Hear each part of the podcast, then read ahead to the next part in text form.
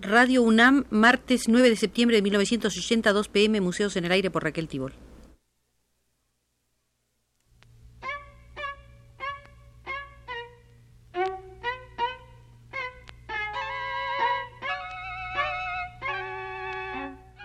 Museos en el Aire.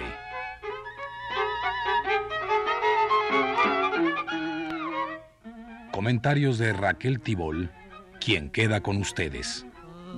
Lomita blanca, vidalita, de ojito rosado, antes te cantaba, vidalita, como enamorado.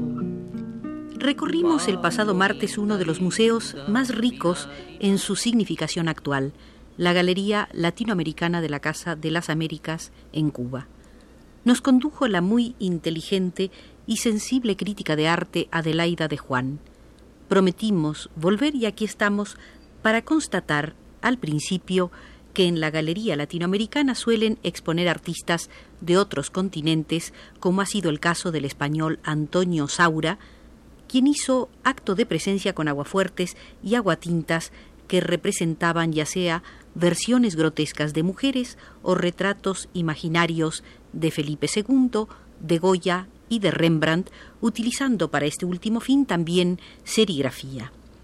Con el uso de amplias zonas de negro, profundas y matizadas, Saura crea un ámbito a la vez misterioso y enérgico.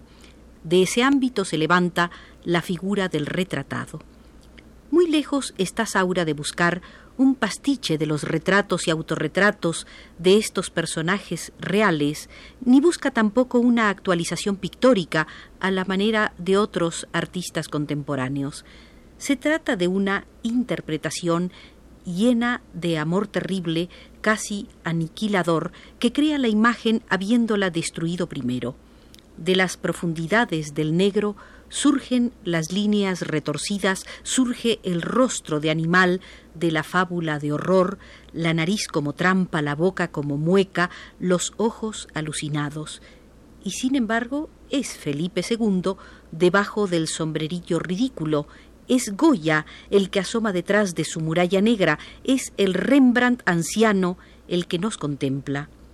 El humor es en Saura una potencia constante que retuerce la línea y la imagen, provocando la sonrisa para luego llevarnos a la comprensión. No es casual la escogida de los personajes como tampoco lo es el uso de recursos aparentemente iguales. El contraste violento del negro con el blanco constituye la base del idioma plástico que es distorsionado y grotesco, pero la esencia misma de cada retrato individualiza a los personajes. ¿Qué puede haber de común entre ellos? La inclusión del sombrío rey burócrata, y no se trata de un ejemplo aislado en la obra de Saura, amplía el radio de lo que pudiera considerarse una galería personal de artistas afines a la estética de Saura. Rembrandt y Goya son sin duda pintores cercanos a él por su fuerza plástica y por su ímpetu expresivo y tienen en común con el patrocinador del Escorial el ser figuras claves en sus siglos respectivos. Poderosos desde su campo particular de acción, dominan desde sus obras e iluminan su época. Dentro de esta relevancia, Saura tiende a encontrar el lado patético o ridículo de cada uno de ellos, su visión no es la convencional agiográfica y por consiguiente estos retratos imaginarios resultan en algunos sentidos más reveladores que los autorretratos que se hicieran los dos pintores o los retratos oficiales de Felipe II. Pensemos en el de Sánchez Coello, por ejemplo.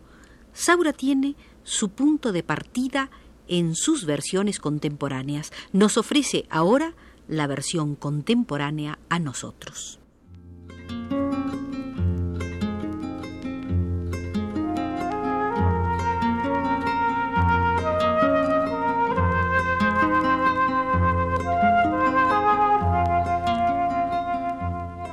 Al seguir con esta visita a la Galería Latinoamericana nos encontramos con Fernando Botero, ese monstruo de endemoniada lucidez que registra con el ojo implacable de un felino en acecho la cotidiana y sandia existencia de sus semejantes. De él podemos ver un dibujo titulado Cecilia y Pedro. La ya conocida deformación por la obesidad con que Botero ve sus temas, prelados, familias presidenciales, animales, frutas, catedrales azules, montañas, se suaviza en el doble retrato de Cecilia y Pedro. Una mano levantada de un monito es de un humor sonriente. El trazo fino y delicado colabora a la ternura que irradia la composición. Entre los colombianos nos encontramos en la Galería Latinoamericana con un viejo conocido, casi mexicano, Leonel Góngora. Su obra tiene un largo título, de la transformación de Sansón y Dalila en Judith y Holofernes. Góngora ubica los elementos de su dibujo ágil en un ambiente enrarecido en el cual surgen los rostros enmarcados, el esbozo de un paisaje montañoso, las manchas rojas, el diseño libre del garabato, la firma del pintor. La referencia bíblica, Sansón, Dalila, Judith Holofernes, es el asidero de la constante yuxtaposición de alusiones religiosas, literarias y extrapictóricas que practica Góngora. El escultor colombiano Edgar Negret tiene en la Casa de las Américas y su Galería Latinoamericana una obra titulada Dinamismo. Es un ensamblaje de aluminio, cuerpo en rojo proyectado en el espacio, circunda a su vez un espacio interior. Concebido como variante sobre una forma modular básica, la pieza incorpora como elementos integrantes no sólo las características del material, sino también las tuercas y tornillos que posibilitan el ensamblaje. No se trata, por supuesto, de la fascinación por la chatarra de la que no pocos artistas sacaron provecho en años recientes, sino más bien de una evaluación serena de las posibilidades plásticas del mundo tecnológico actual. Este tipo de apreciación que tuvo hace medio siglo en la fotografía de Weston su primera atención amorosa, es por naturaleza ubicuo y depende fundamentalmente de la capacidad del artista de concentrarse en la estructura esencial de la forma que crea. Una vez resueltas con mano segura las complejidades técnicas de su ensamblaje, Negret atiende a su finalidad principal que es la creación de un ritmo armonioso que vincula los diversos módulos que emplea. El dinamismo que nos sugiere el título de la pieza no tiene, pues, un sentido primario de movilidad, sino más bien apunta a una tensión interna de espacios y formas interrelacionadas entre sí y con el espacio del espectador. De mi tierra, de mi campo, el de otro tiempo me anda siempre por las sienes la nostalgia de mi tierra, anda siempre por las sienes y se me asienta en el pecho. A veces es nube y pájaro, a veces galope y Las raíces africanas de la plástica caribeña también encuentran un lugar en la Galería Latinoamericana de la Casa de las Américas. Dado el exterminio de los pobladores autóctonos del Caribe, a lo largo de casi cuatro siglos de desarrollo, la trata de piezas de ébano para hacer prosperar el régimen de plantación común a toda la zona. El proceso de mestizaje adquiere connotaciones distintivas en las diversas zonas, marcado no sólo por la mayor o menor duración de la trata, casi un siglo separa la llegada de los últimos africanos a Haití donde se suprime la esclavitud en 1798, y a Cuba, donde los últimos esclavos entran en 1873, sino por la duración y carácter mismos de los regímenes colonialistas. El parentesco entre los rasgos africanos en el Caribe obedecería menos a una mecánica concepción de africano traído a América que a la experiencia común de similares imposiciones socioeconómicas. El esclavo es negro y aun cuando deviene hombre libre, se ve ubicado en la clase más oprimida económica y socialmente. Desde ella, y a partir de la primera colonización, la presencia de rasgos culturales africanos buscará, diversos modos de expresión. El folclore fue permitido primeramente por los amos esclavistas en días feriados como imprescindible vía de escape por medio de la distracción a las pésimas condiciones de la vida de dotaciones y también como forma de mantener las rivalidades entre distintas naciones de esclavos, fomentando así la división entre los grupos de africanos. Por medio de prácticas, creencias, ritos, se transmiten transformadas y en forma viva rasgos culturales que se remiten de algún modo a una fuente que no sea la impuesta por los amos. Esto fue posible en la medida en que sus condiciones de vida así lo permitían. La música, la danza, la literatura oral y ciertas formas de vestimenta y ornamentación podían ser creadas por los esclavos y eran, en ocasiones, toleradas y hasta propiciadas por los dominadores.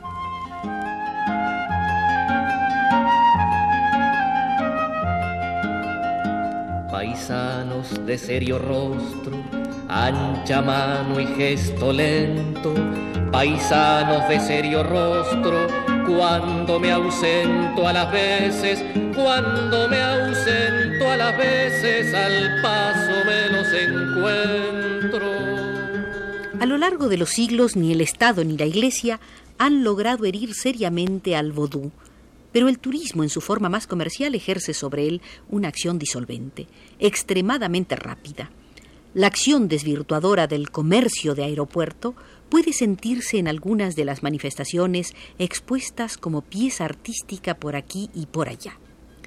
Los ritos convertidos en espectáculos alumbrados con luz neón, la edulcoración de símbolos para su consumo indiscriminado, la copia mecánica de formas clásicas para satisfacer al comprador que llega libro en mano buscando el objeto antiguo ilustrado en sus páginas.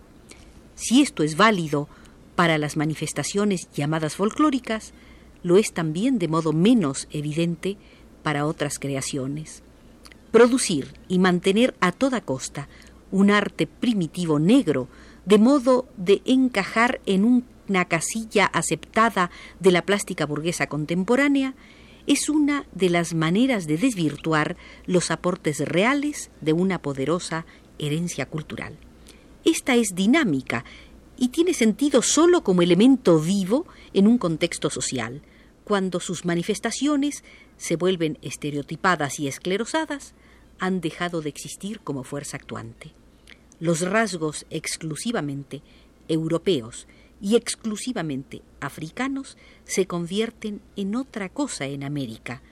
La palabra criollo fue usada por primera vez en América en el siglo XVI, aplicada inicialmente a los negros nacidos en este continente.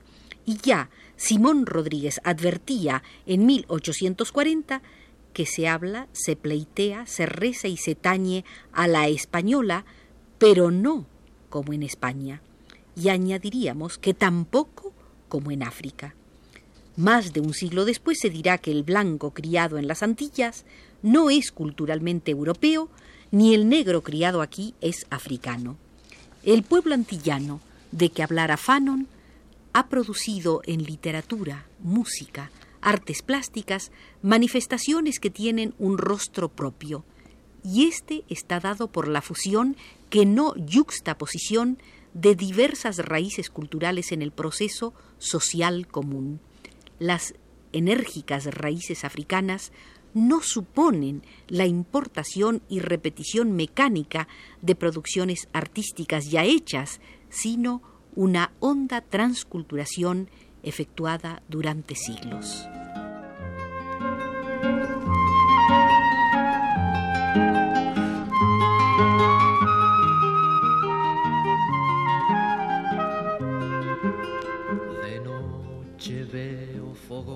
Las últimas décadas ha habido un esfuerzo por parte de muchos artistas antillanos de acercarse a las culturas africanas de modo consciente. Algunos han ido a estudiarla a museos europeos, otros a universidades africanas. Si por una parte todo pintor y escultor contemporáneo ha asimilado aspectos culturales africanos a través del lenguaje auspiciado por el arte europeo de inicios del siglo, Por otra parte, el tema del negro suele aparecer en el arte americano en etapas de reivindicación social unido a un esfuerzo de reafirmación de la cultura propia, una cultura necesariamente mestiza. Vinculada así a las luchas por la afirmación y expresión de nuestros pueblos, la herencia africana en el Caribe y en América, México incluido, unida a otras herencias, pervive y pervivirá en lo mejor de nuestros días, trátese de la pelea por la libertad o del arte que le da voz. Pero Cuba, Haití, Jamaica han jugado un papel relevante al través del quehacer cultural de sus artistas en el rescate y revaloración de tradiciones arraigadas. El dilema no es sólo estético, sino mucho más profundo. El dilema afecta el correcto enfoque de la cultura del país y puede desvirtuar el real aporte de una tradición nacional. Esto lo ha entendido la Galería Latinoamericana de la Casa de las Américas al presentar, limpios de pintoresquismos, los modos africanos que perviven en el arte y la cultura actual. Se me va pecho adentro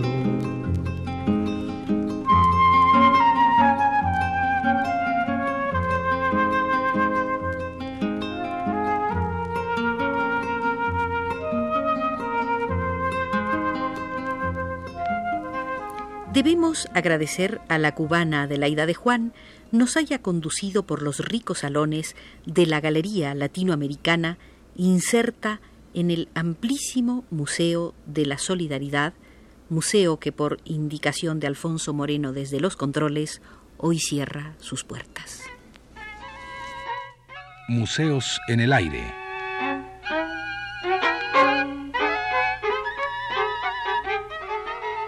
Comentarios de Raquel Tibol.